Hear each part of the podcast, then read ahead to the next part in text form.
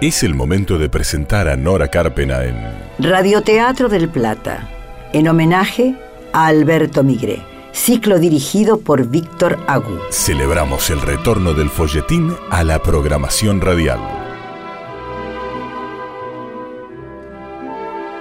A partir de ahora tienen piedra libre para hacerse cómplices, ponerle color y dimensión a cada lugar, altura y rostro a los personajes, porque en el radioteatro el oyente se convierte en coautor, coescenógrafo, coprotagonista. Podés acompañarte con un café, un mate. Bajar la luz o entornar los ojos, porque ya comienza Las Solteras. Novela original de Alberto Migre, adaptada por María Mercedes Di Benedetto.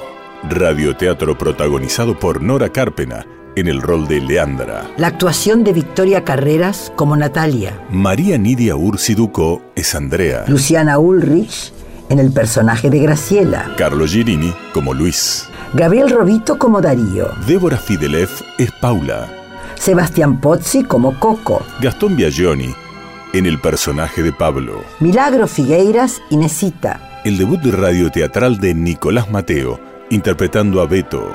Agradecemos la participación de Lorena Bredeston y el debut de la niña Minerva Verón. En los relatos, el señor Carlos Romero Franco. Efectos en sala, Sebastián Pozzi. Operación técnica, Camacho. Editor, Héctor Bucci y Silvia Purita. Asistente de producción, Isabel García. Producción ejecutiva, Lorena Bredeston. Locución, Gabriel Galar. Nuestro agradecimiento al Complejo Teatral Regina. Musicalización y dirección, Víctor Agú. Bueno, Beto, te dejo. Tengo que entregar unos pedidos del almacén. Y además, si me atraso y no llego temprano para cenar, mi vieja me mata. Hacé buena letra. Así un día de esto tu vieja te deja venir a algún partido. A lo mejor. ¿Cuándo juegan? Mañana, sábado, a las 3. No sabés, Coco. No sabés cómo retumban los goles en el portón. Y los vecinos no se quejan. Un poco. El vigilante a veces se acerca con cara de pocos amigos y nos da un sosegate. Pero después hace el distraído y se va silbando. Un día van a salir las dueñas de esa casa y se les va a terminar el campeonato a ustedes. Lo que pasa es que esta calle cortada es ideal para armar un picadito. ¿Y yo qué culpa tengo si el portón de reja me sirve justo como para la red de un arco? No sé, a mí me daría un poco de miedo. Mi novia estudia piano en esa casa. Martes y viernes. Yo no la voy con esa música. Pero vos sabés quiénes viven ahí, ¿no? ¿Cómo no voy a saber, Coco? Las solteras.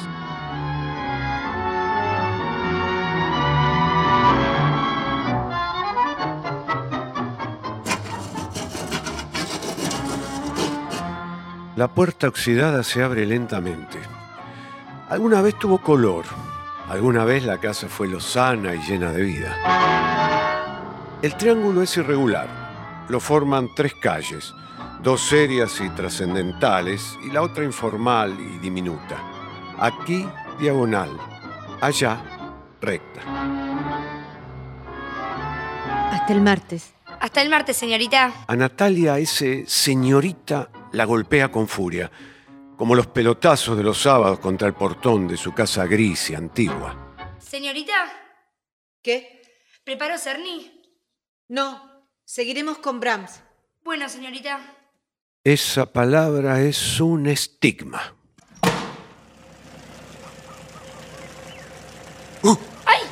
Me asustaste, Beto.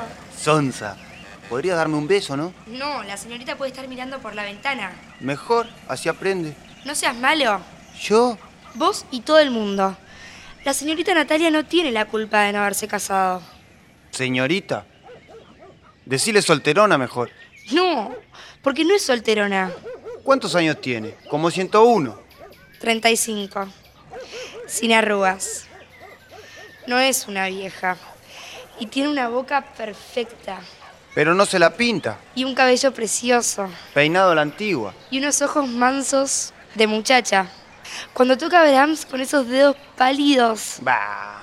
Mejor escuchá Piazzolla, piba. No seas bruto. No me gusta que digas insolencias. ¿Vamos a pelearnos por las solteronas ahora? Yo la quiero a la señorita. Será la única. La única no. La única, sí. Si en el barrio nadie las puede ver. No. No saludan a nadie. Ni tu adorada profesora de piano, ni su hermanita mayor, ni su hermanita la menor, ni su madre. Pasan delante de uno con la nariz parada, ostentando no sé qué orgullo. Es una familia de mujeres ridículas y absurdas. Beto, Huelen a naftalina, a minué, a cosa vieja. no me importa. Yo la quiero mucho a la señorita Natalia. ¡Natalia! Mamá, ¿Tu alumna ha pagado?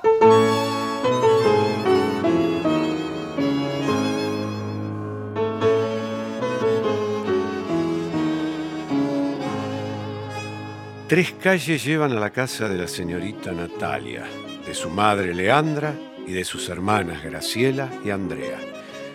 Tres calles que forman un triángulo.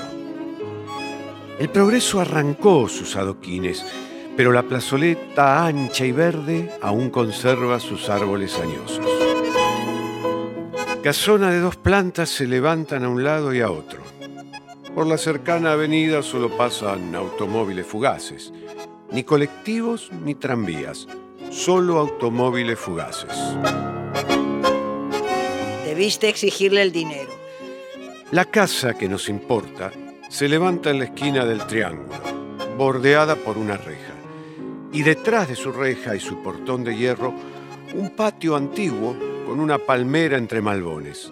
Al frente, tres balcones altos, custodiando el estigma que no está escrito en ningún lado, pero que todo el mundo conoce. Todo el barrio lo sabe. Esta casa es la casa de las solteras. no había apuro en cobrarle. Hoy recién es primero de mes. Justamente, porque ya es un nuevo mes, debiste exigírselo. Los pagos pueden realizarse del 1 al 5. Hace tres años que estudia conmigo.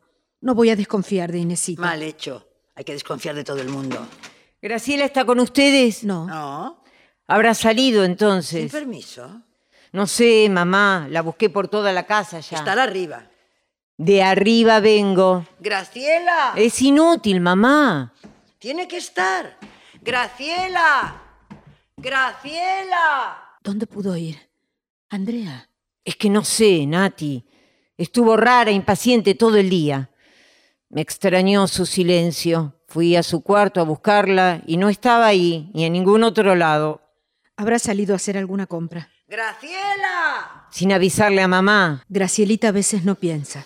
Además está anocheciendo. Pasaron de las ocho ya. Graciela. ¿Podés dejar de gritar, mamá? Graciela debe estar en la calle. En la calle. Ah, Si es así, vamos a tener un disgusto. Ya les dije que no pueden salir solas. Pero mamá, tiene 18 años. Que no quiero que salgan solas.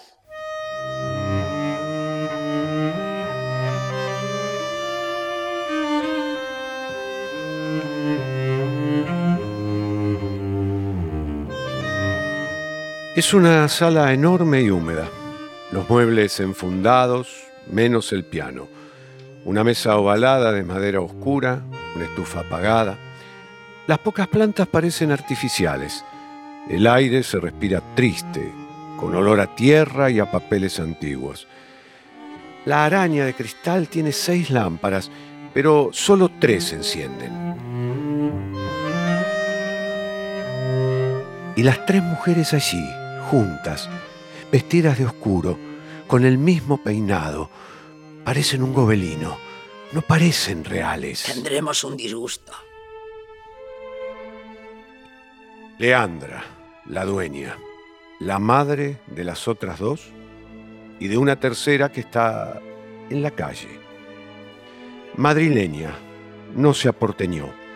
60 años que parecen muchos menos. Cabello lacio, ojos azules, la boca amarga y el gesto duro. Los ademanes severos. Un gran disgusto. Me parece bien castigarla. Que sepa que no puede hacer lo que quiera mientras viva en esta casa. Andrea, la hija mayor. Delgada como su madre, pero más alta. Ojos oscuros y diminutos. Labios carnosos, pero sin sonrisas. Su piel a los 40 años ha comenzado a marchitarse. No puede y no debe hacer lo que quiere. Estoy segura que fue a la librería. A- Ahora lo recuerdo. Me dijo que necesitaba papel Canson para un trabajo práctico en su clase de mañana. Natalia, la hermana intermedia. Sí. Está en la librería. Qué dulce sería su voz si no tomara el tono de las otras. Como dijo Inesita, su alumna de piano, grandes ojos, suave cabello. ¿Por qué estará peinada así si sus 35 años aún son jóvenes? Pobre Natalia, que nunca tuviste 20 años. Bajo tus ropas oscuras hay formas de mujer jamás advertidas. Siempre heredaste los vestidos usados de la mayor o de la otra hermana que ya nunca se nombra. Porque alguna vez las mujeres de esta casa fueron cinco, no cuatro. Natalia, cierra la puerta con llave. Ya lo hice, mamá. Con doble vuelta, Sí, mamá. bien hecho. Para entrar, deberá tocar el timbre. Dame las llaves, Natalia. Pero, mamá. Dame las llaves, te digo. Sí, mamá. Y tú, Andrea, Sí, apaga la luz de la sala. sí. Voy a terminar de cocinar. Vos sabés dónde está. La protegés. Qué tontería. Siempre fuiste su confidente. ¿Yo? Nadie me quita de la cabeza que hay uno de esos rondándola a Graciela. Decí la verdad. Decila. Si yo no sé nada. Si sos cómplice de esto, vos y ella van a tener que arrepentirse. ¿Y si fue a la librería? Si fue y estamos haciendo de una compra una tragedia. No se esperan las ocho de la noche para salir por una hoja de papel. Decís las ocho como si fueran las doce de la noche. ¿Por qué? ¿Te molesta que ella tenga más libertad que nosotras? Que vivimos nuestra juventud de la peor manera. Cerrando la puerta a las ocho con doble llave. Porque eso es prudencia y es recato, según mamá y su madre y la abuela de su madre. Parece que olvidaras quiénes somos y por qué estamos como estamos. ¿Cómo lo voy a olvidar? Si vengo escuchándolo desde hace 15 años. Más. 20. Toda la vida. Cuatro mujeres solas deben cuidar su nombre, no saludar a nadie, no sonreír a cualquiera, llevar baja la mirada. Mientras tanto, la vida afuera es otra cosa. Ha cambiado tanto el mundo para las mujeres Hoy una muchacha puede trabajar, estudiar, fumar, pasear, bailar. Natalia. sí, puede hacer lo que le venga en gana. Todavía me reprocho no haber tenido la valentía, la rebeldía que tiene Graciela.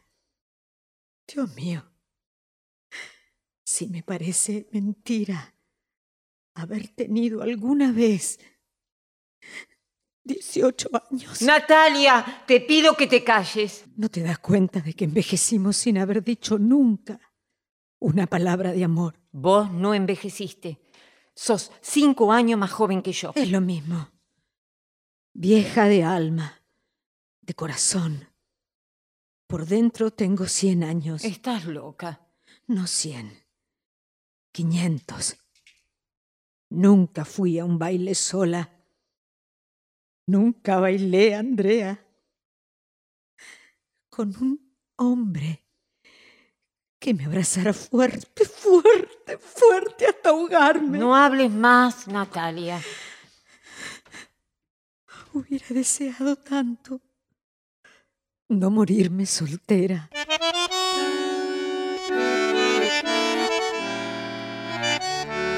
Cerca, muy cerca de la oscura casa, está Graciela.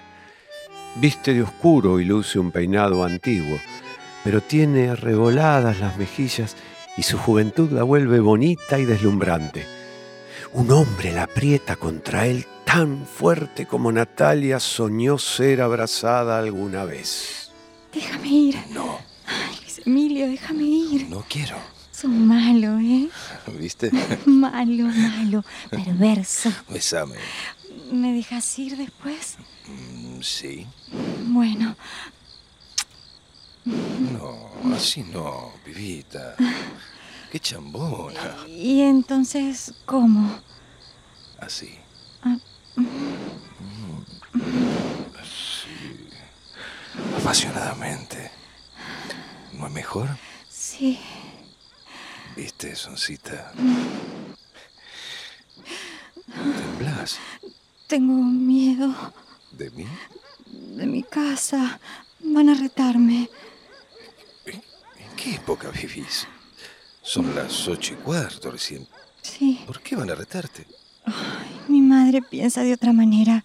No sabés cómo es. La verdad, sería mejor que vos y yo no nos viéramos más. ¿Qué decís? Sí, te lo digo de una vez y listo. A mí nunca me van a dejar casarme con vos. ¿Pero por qué? Nunca, nunca. ¿Pero eh, por qué? Contestame. Mi madre no cree en el matrimonio. Pero tuvo tres hijas, cuatro. Debe haber existido un padre, ¿o no? Déjame ir, por favor. Van a retarme. No me querés. Sí, sí, sí que te quiero. No, no me querés. ¿Te estás riendo de mí? Me voy. No, no, no quiero que te vayas. No entiendo esta desesperación, Ay. este miedo. Quédate un rato más. No. Graciela lucha con Luis y al mismo tiempo con sus temores y sombras. Forcejeando, el vestido se rasga. ¡Bruto! Bueno, vos tenés la culpa. ¡Bruto! No corras. No te vayas así. Graciela, oíme. Graciela. Corre como si huyera de un peligro. No entiendo. ¿Por qué?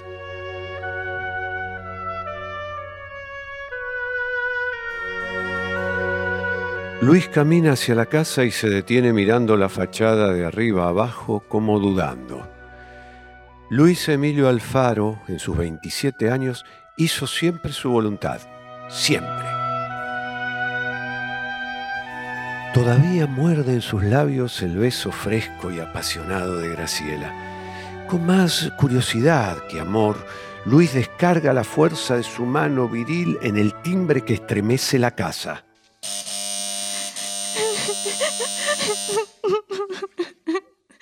Deja de llorar, Graciela.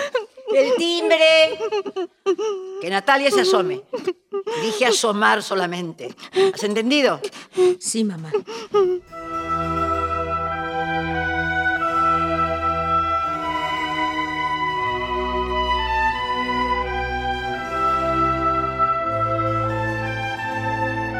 Natalia se acerca temblando a la puerta mientras su madre y Andrea continúan acosando con preguntas a la hermana menor.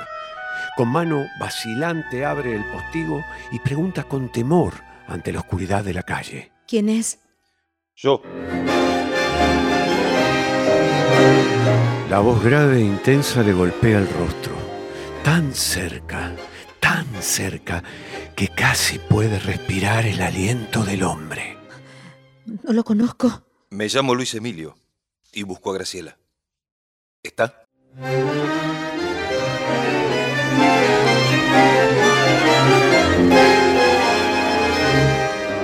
Los ojos de Natalia no pueden creer lo que ven. Hay un hombre pegado a la puerta, un hombre alto y fuerte y joven, cuya voz intensa y grave la sorprende y la descoloca. No lo conozco. Ya le dije que me llamo Luis Emilio y busco a Graciela. Váyase.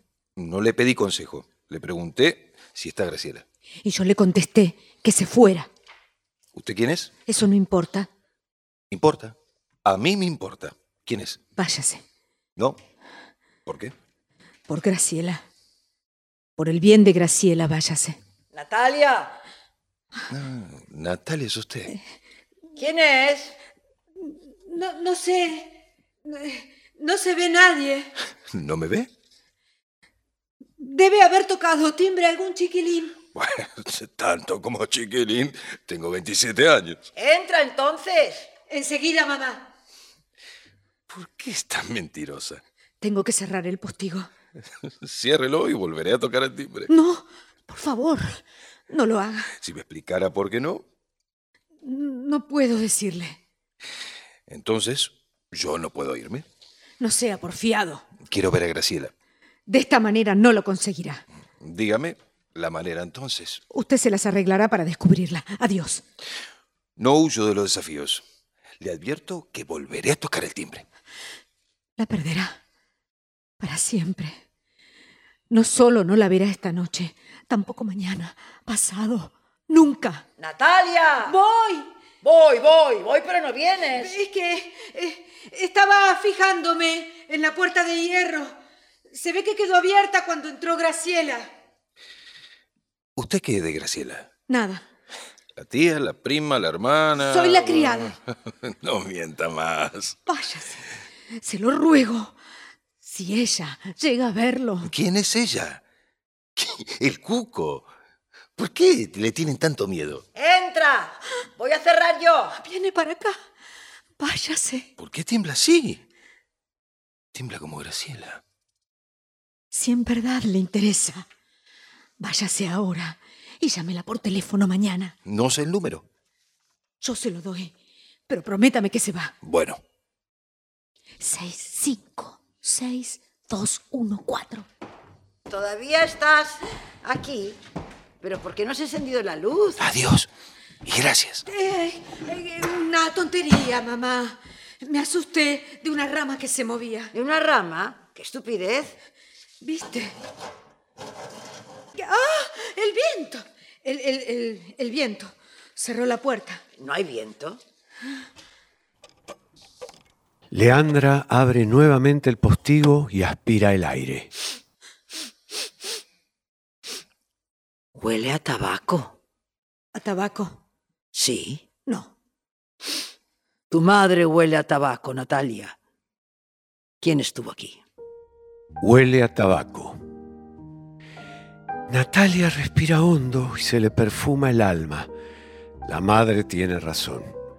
Un hombre estuvo ahí. Pero Leandra no debe saberlo. En esta casa sin varones, qué bien se siente ese aroma que parece saturar de promesas el aire todo. No me mientas tú también, Natalia. ¿Quién tocó el timbre? No sé. Ya te dije. Una travesura de chiquilines, seguro. Nos gritan siempre, poniendo voz de cotorritas. ¡Solteras, solteras, solteras! Y después salen corriendo. ¡Basta! Está bien. Si nadie tocó el timbre, mejor así. Tú y Andrea pongan la mesa.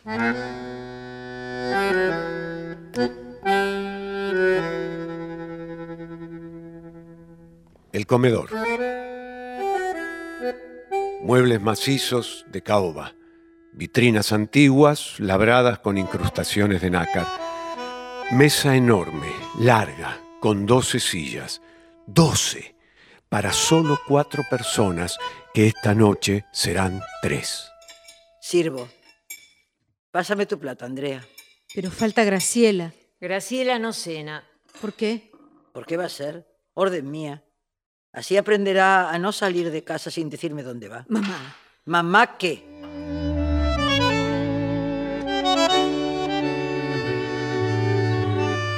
Un gobelino. Parecen de tela pintada, no seres humanos. El ritual de cada comida. Caldo, carne, pan, agua, fruta.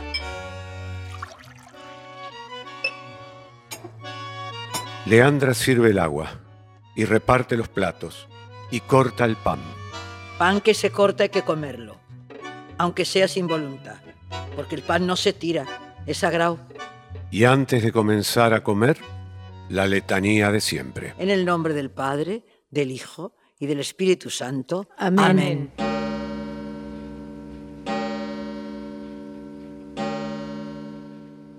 Ay, las nueve. Ay, pero qué tarde se ha hecho. A esta hora ya estaríamos levantando la mesa y quitando el mantel.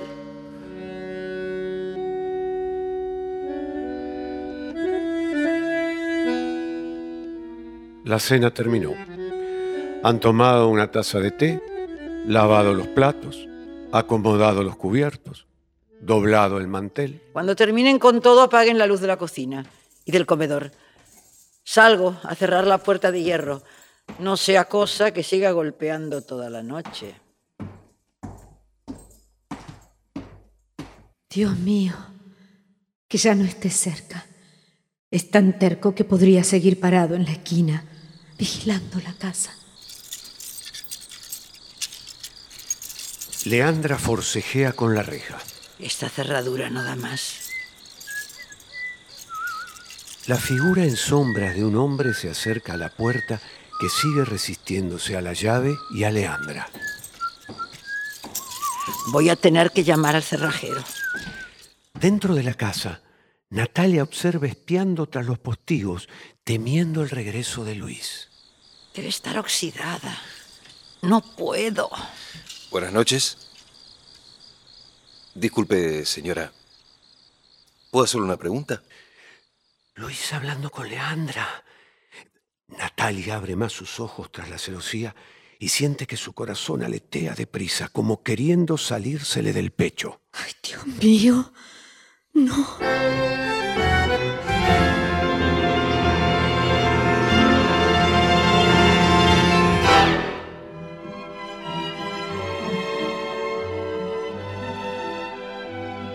Si los ayudamos a imaginar, Si conseguimos que recuperen la costumbre de escuchar ficción, terminan de ver. Las solteras. De Alberto Migré, adaptación María Mercedes Di Benedetto. Actuaron hoy Victoria Carreras, Gabriel Robito, Carlos Girini, Luciana Ulrich, María Nidia Ursi Ducó, Sebastián Pozzi, Gastón Biaggioni, Débora Fidelez, Milagros Figueiras, Nicolás Mateo, Minerva Verón, Lorena Bredeston y Carlos Romero Franco. Gracias Camacho, Héctor Bucci, Silvia Purita, Gabriel Galar, Isabel García, Lorena Bredeston. Gracias también al Complejo Teatral Regina Gracias, Víctor Agú. y Nora Carpena. Gracias por acompañarnos en Radioteatro del Plata, aquí por AM 1030.